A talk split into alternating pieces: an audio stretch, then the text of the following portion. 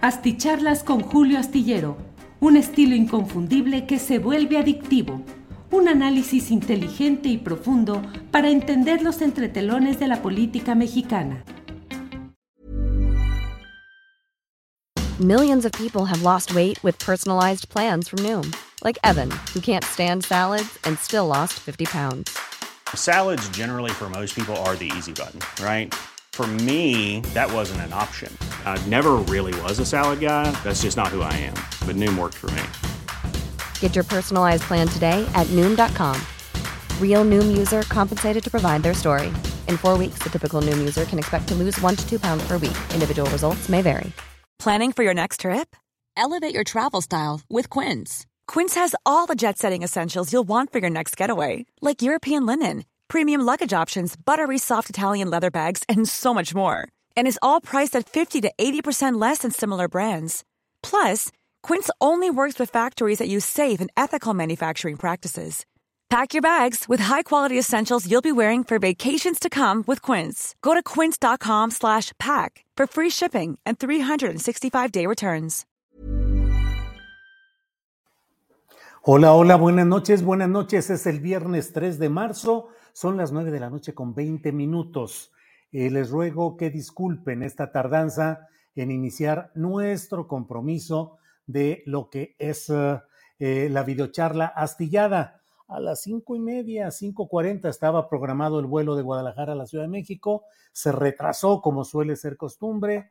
Eh, luego la llegada, ya sabe, también a la Ciudad de México, siempre con complicaciones de tráfico y de colocación, en fin. Y el tráfico de Viernesito, Ciudad de México, eh, casi quincena, en fin. La verdad es que les ruego que me disculpen, pensé que llegaría a las nueve de la noche a poder hacer esta transmisión, pero la verdad es que pues no alcancé. Eh, cambiamos, uh, cambiamos la, eh, eh, la, la, hora, ah, faltando cuando me di cuenta que ya no llegaba, para las 9.20 y bueno, a esa segunda hora he llegado, digamos que más o menos puntualito ya en segunda llamada, porque a la tercera me dan cuello ustedes y con justa razón. Les agradezco mucho el que podamos estar en contacto. Estoy en la Ciudad de México. Mañana voy a estar en la presentación de un libro en la Feria Internacional del Libro del Palacio de Minería. A la una de la tarde voy a presentar el, uno de los libros o el un libro de John Ackerman de entrevistas a líderes latinoamericanos, hispanohablantes, un libro muy interesante que vamos a presentar. Eh, hay varios uh, compañeros y un servidor. Y bueno, les invito a que nos veamos a la una de la tarde ahí en el Palacio de Minería. Y el domingo a las cinco de la tarde voy a participar también en la presentación del libro de Bernardo Barranco, coordinado por él y en el que yo aporto algunos, algunas páginas eh, que se llama El regreso del infierno electoral sobre las elecciones en el Estado de México. Bueno, ándele, ya está aquí. Héctor Aguirre dice, así para ir a tomarme la foto con usted. Héctor, mañana, una de la tarde, Palacio de Minería, o el domingo a las cinco de la tarde. Eh, algo vi por aquí, lo había puesto, pero es puro carro, no es en serio, se te quiere mucho, dice Gabriel Orville. No vi que me andaba usted echando de cotorreo, de carrocería, pero Gabriel Orville, aquí lo importante es que estamos juntos y que estamos aquí atentos. Eh, muy interesante todo el regreso, la verdad, eh, siempre me gusta regresar a la Ciudad de México y más, uh, pues en estas ocasiones vibrantes en las cuales está viviendo nuestro país. El comentario de este día se refiere a lo que se ha vivido en el curso de estas horas referente a la cuestión electoral. Eh, no es específicamente las campañas electorales, no es que estemos en presencia ya de campañas, precampañas, candidatos, no, sino la organización electoral. Hay una postura, eh, pues de franca pelea de la élite, de la estructura directiva del Instituto Nacional Electoral han renunciado ocho titulares de direcciones ejecutivas y de unidades técnicas, según lo que se ha dado a conocer en el curso de estas horas recientes. Leí también la designación del nuevo encargado de despacho de la Secretaría Ejecutiva del Instituto Nacional Electoral.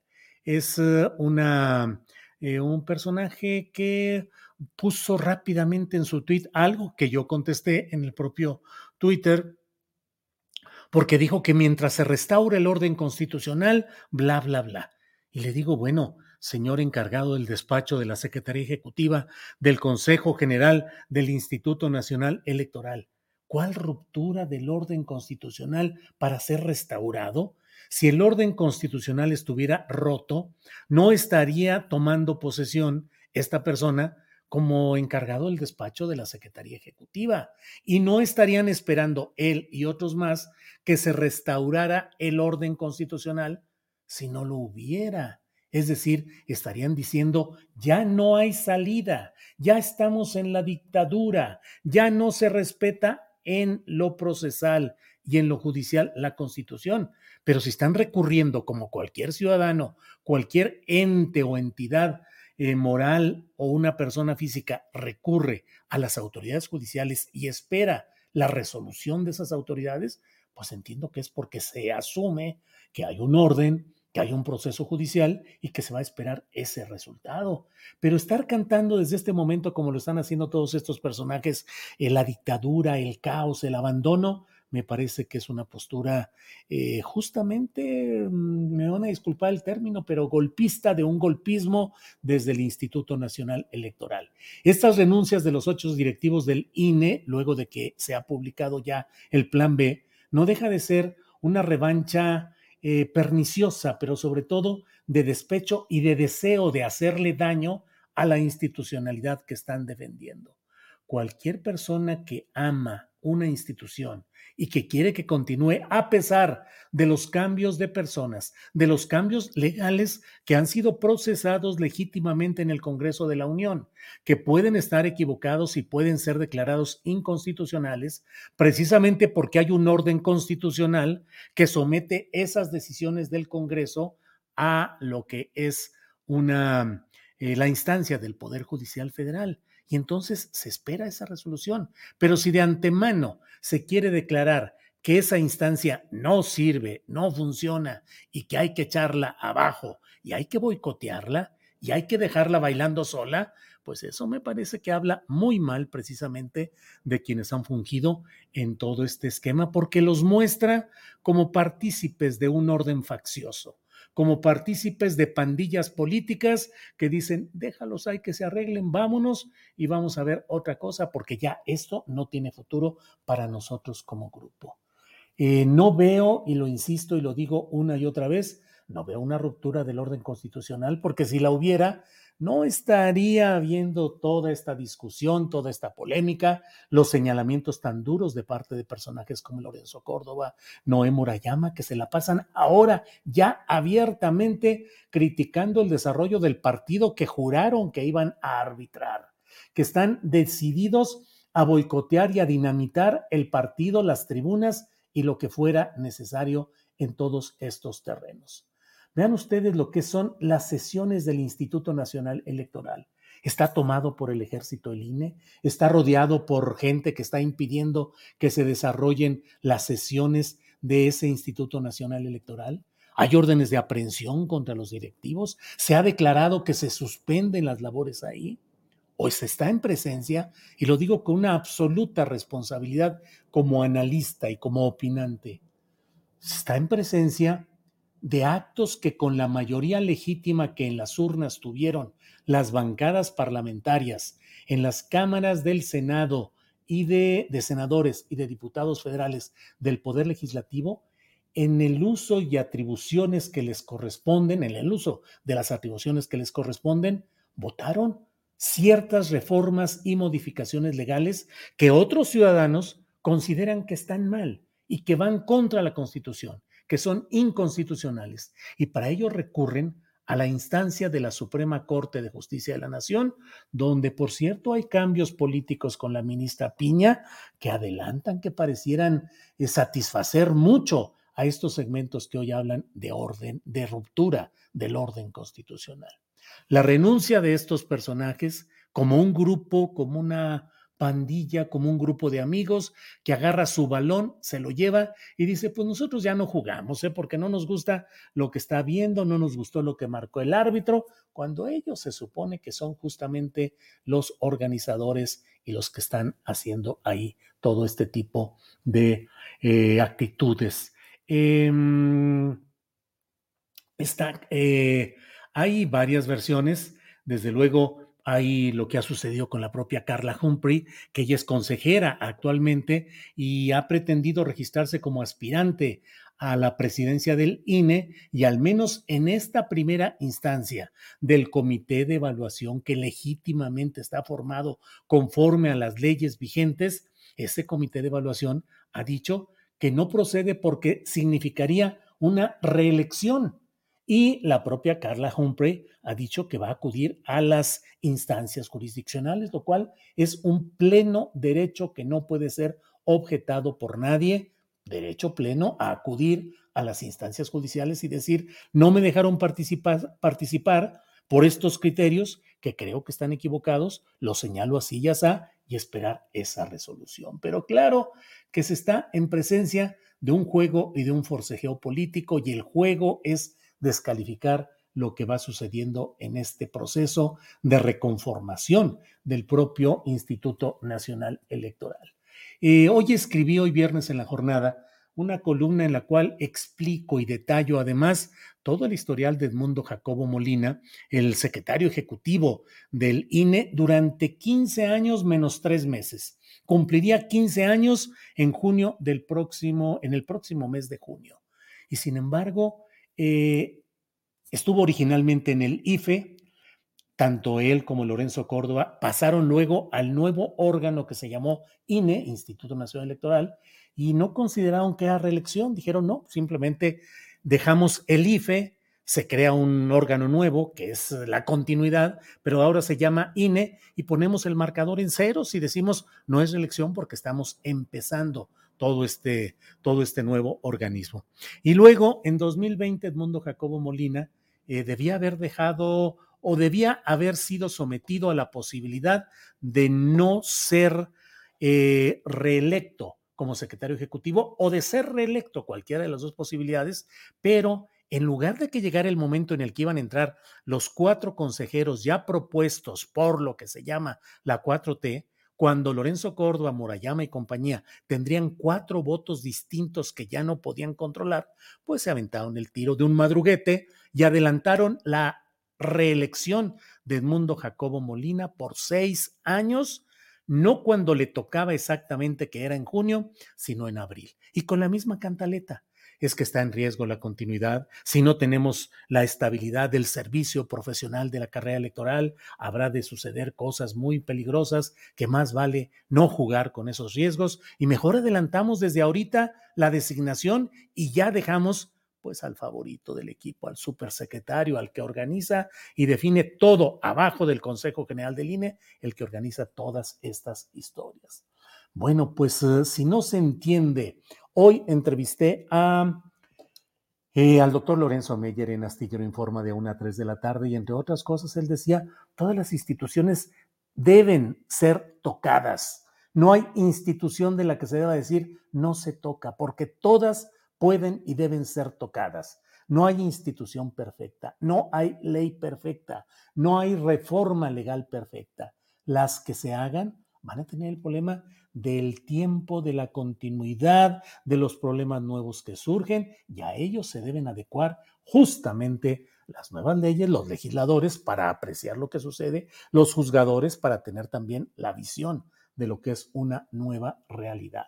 Bueno, eh, ándale, aquí ya está, nombre. Eh, Diego Hernández dice, Julio, espero te hagas responsable de tus posturas si la reforma de Morena resulta perniciosa para la dinámica electoral.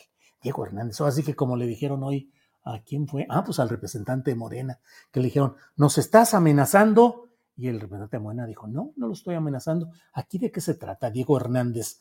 Hicimos responsables de sus posturas a todos los que durante todas estas décadas fingieron y simularon democracia y limpieza electoral, cuando a ojos vistos se cometieron fraudes, hubo robos, hubo inyección de dinero, hubo tarjetas Monex, hubo Hildebrandos, hubo algoritmos, hubo todo, hubo injerencia de Fox.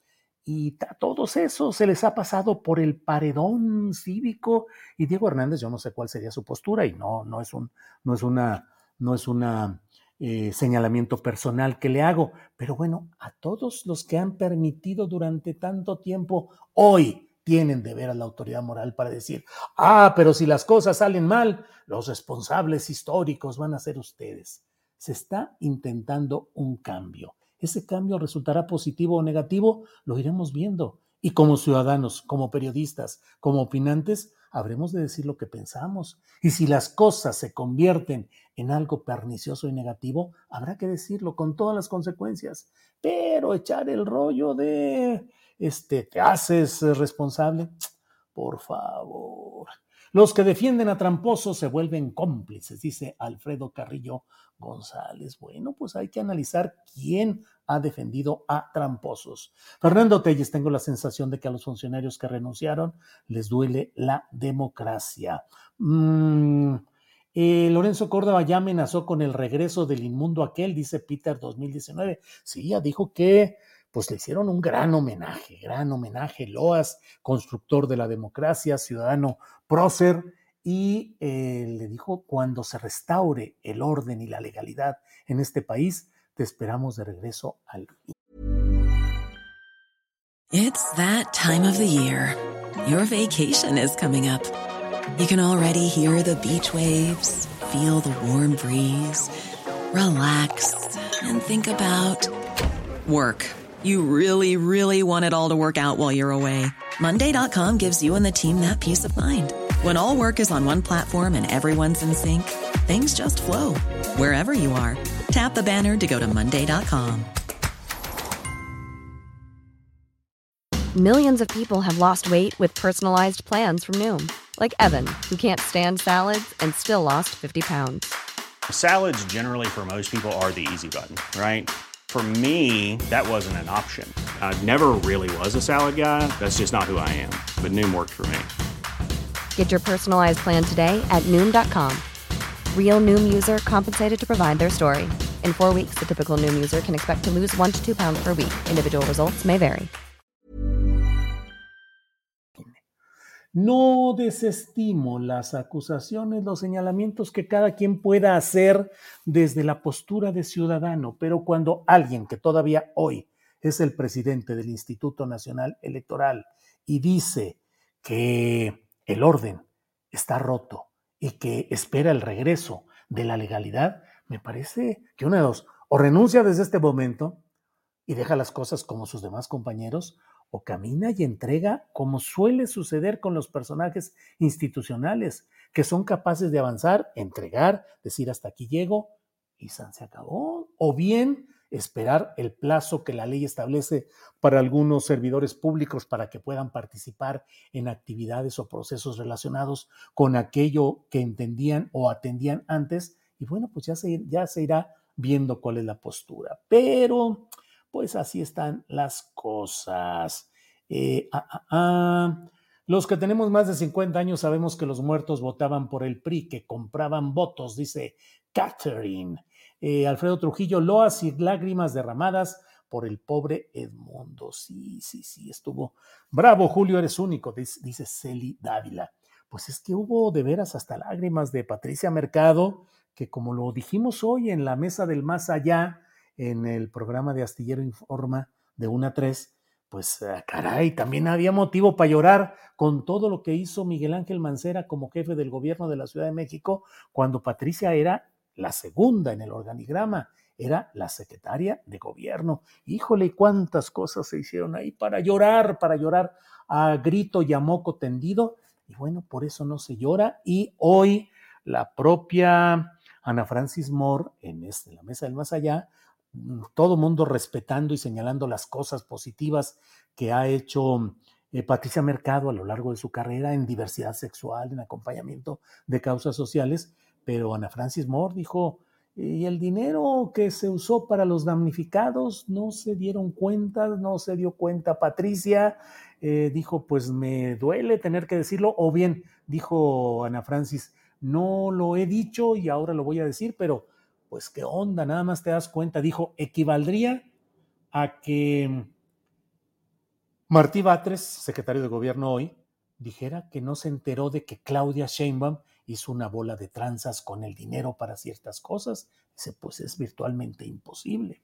Entonces, bueno, pues hay loas y lágrimas, como dice por aquí Alfredo Trujillo, que ya lo pusimos, pero efectivamente, pues así está, loas y lágrimas derramadas. Eh, eh, em, hay que estar atentos, los jueces son los enemigos del pueblo de México. Un saludo, don Julio, dice Alfredo Villalobos. No hay que cerrar los ojos a lo que se está viviendo. Se está viviendo la pelea política en diversos flancos, incluyendo el institucional, por la continuidad política de un proyecto que es el de la Cuarta Transformación.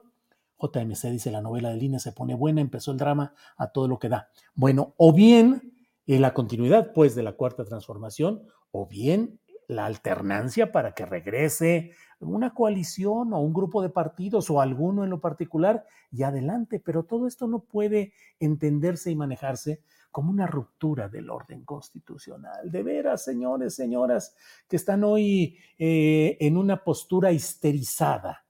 Se está peleando por el poder. Eso no hay que ponerlo eh, de ninguna manera en tela de duda. La cuarta transformación que ha ganado espacios de poder mediante el juego político legítimo instalado por la Constitución, las leyes y los reglamentos. Ha ganado la presidencia de la República, 22 gubernaturas, la mayoría en el Congreso, en sus dos cámaras federales, la mayoría de los congresos estatales. Lo hizo rompiendo la Constitución, lo hizo alterando el orden constitucional, se ha declarado el estado de excepción, se ha declarado el estado de sitio en el país. No, se sigue jugando con las mismas reglas del sistema. López Obrador ha tenido que jugar con las mismas reglas de un sistema diseñado para impedir que haya los cambios profundos. Y algunos vatos acelerados como este que les habla, luego se avienta el rollo y dice, es que queremos que haya más profundidad en los cambios, que haya más compromiso con ciertas causas. Y luego viene la realidad también, y una realidad que es el hecho de que esta corriente política hoy en el poder no llegó por la fuerza de las armas, no llegó como producto de una revolución, no llegó eh, en un estallido social, llegó por la vía de las elecciones, en las urnas, eh, con arreglos y entendimientos con diversos factores de poder, y ha ido caminando lentamente en un proceso eh, que es el primero en el cual hay una carga política e ideológica hacia las mayorías populares. ¿Es lo que quisiéramos? Al menos yo, no. ¿Es todo lo que se podría hacer? Creo que no. ¿Ha habido errores? Sí, y los he dicho una y otra vez aquí en estas mismas frecuencias de Internet. ¿Ha habido cosas que preocupan y que son altamente negativas? Sí, y las he dicho una y otra vez aquí. En mí no encuentran complicidades con decisiones, con eh, sobres amarillos o con no sé cuántas cosas. No, yo no. Pero tampoco cierro los ojos ante una realidad de que hoy la cuarta transformación está peleando con las reglas del sistema por la continuidad de su proyecto. Y los que saben que van en una notable desventaja, que no tienen proyecto, hoy decía el doctor Lorenzo Meyer, dice, la, la derecha, el problema no es solo que esté pasmada, sino que parece que no tiene utopía, no tiene un proyecto esperanzado.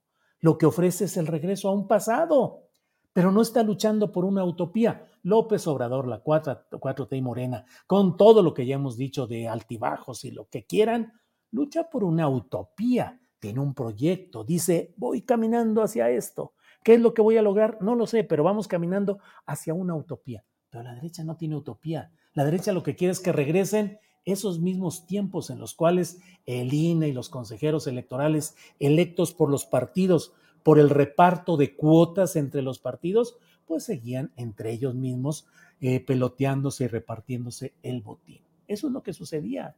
Y entonces hoy, que las cosas se plantean de una manera distinta, pues hay esta descalificación que cuenta hoy con el apoyo de los principales medios de comunicación en el país, con el apoyo de medios de comunicación políticos e instancias de poder en Estados Unidos y con una parte de la clase media y con la derecha mexicana que es vigente, activa, poderosa, rica y tiene muchas maneras de generar percepciones negativas o positivas según le convenga en cada proceso electoral o social. Entonces, pues vayamos viendo qué es lo que sucede. Pero hoy el presidente de la República y el secretario de Gobernación en la conferencia mañanera de prensa hicieron una serie de consideraciones y de puntualizaciones respecto a lo que se puede esperar en la aplicación del plan B electoral.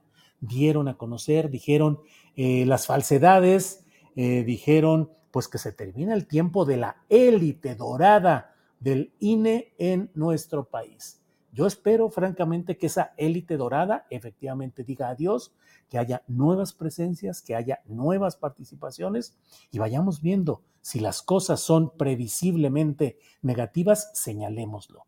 Y si hay cambios que ayuden a corregir ese nefasto poder electoral mexicano, pues adelante. Y eso es el INE. Y en el Tribunal Electoral están igual o peor, igual o peor.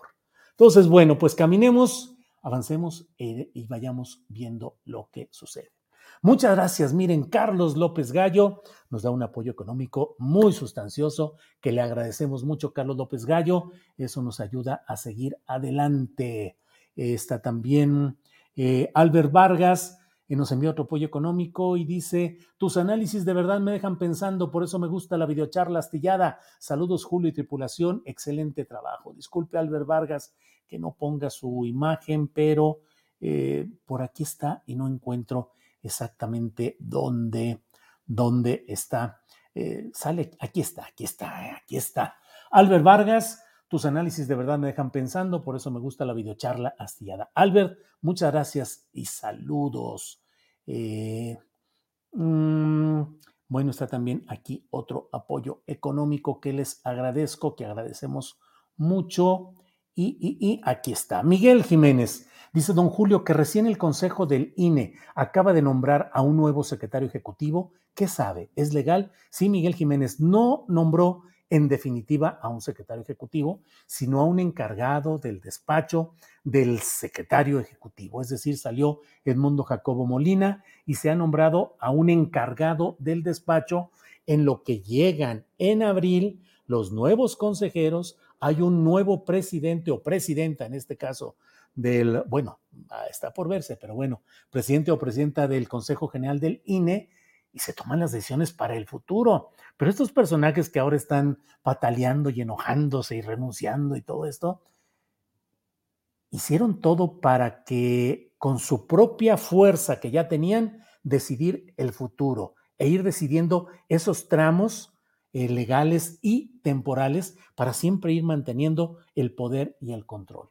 Cuando lleguen esos cuatro nuevos eh, consejeros, es probable que las cosas cambien y que esa etapa de, em, ¿cómo se llama este camarada? Eh, Luis Carlos Ufraude, perdón, Luis Carlos Ugalde, de Leonardo Valdés Zurita y de em, el actual eh, Lorenzo Córdoba, pues queden atrás todos esos, todas esas historias y que se entre a una etapa diferente. Claro que hay mexicanos que pueden sacar las cosas adelante. Seguiremos platicando. Por hoy, este viernes, gracias, disculpen por favor la tardanza, pero pues el vuelo, el tráfico y la llegada a Chilangolandia, que siempre es muy agradable llegar por acá. Los invito, reitero, mañana sábado a la una de la tarde estaré en el Palacio de Minería, en la Feria Internacional del Libro, para presentar un libro eh, de John Ackerman. Em, eh, va a estar también Nancy Flores, periodista, y van a estar otros eh, presentadores. Y luego el, el, el, el, domingo a las cinco de la tarde estaré también en el Palacio de Minería. Vamos a estar Álvaro Delgado, Bernardo Barranco, un servidor y dos compañeros más para presentar el libro coordinado por Bernardo Barranco que se llama eh, El regreso del infierno electoral sobre las elecciones en el Estado de México. Así es que sábado, una de la tarde, domingo, cinco de la tarde, en el Palacio de Minería. Gracias a todos por esta oportunidad de vernos, de platicar y nos vemos muy pronto. Gracias. Buenas noches.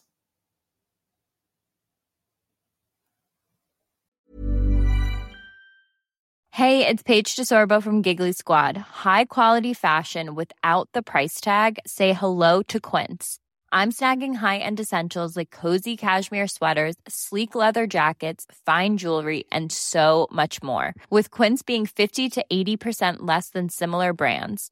And they partner with factories that prioritize safe, ethical, and responsible manufacturing. I love that. Luxury quality within reach. Go to quince.com slash style to get free shipping and 365-day returns on your next order. quince.com slash style. Hola, buenos días, mi pana. Buenos días, bienvenido a Sherwin Williams. ¡Ey! ¿Qué onda, compadre?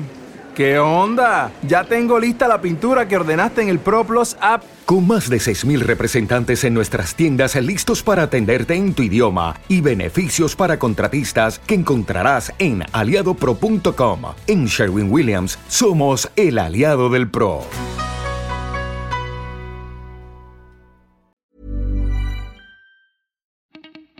Para que te enteres de las nuevas asticharlas, suscríbete y dale follow en Apple, Spotify, Amazon Music, Google o donde sea que escuches podcast. Te invitamos a visitar nuestra página julioastillero.com.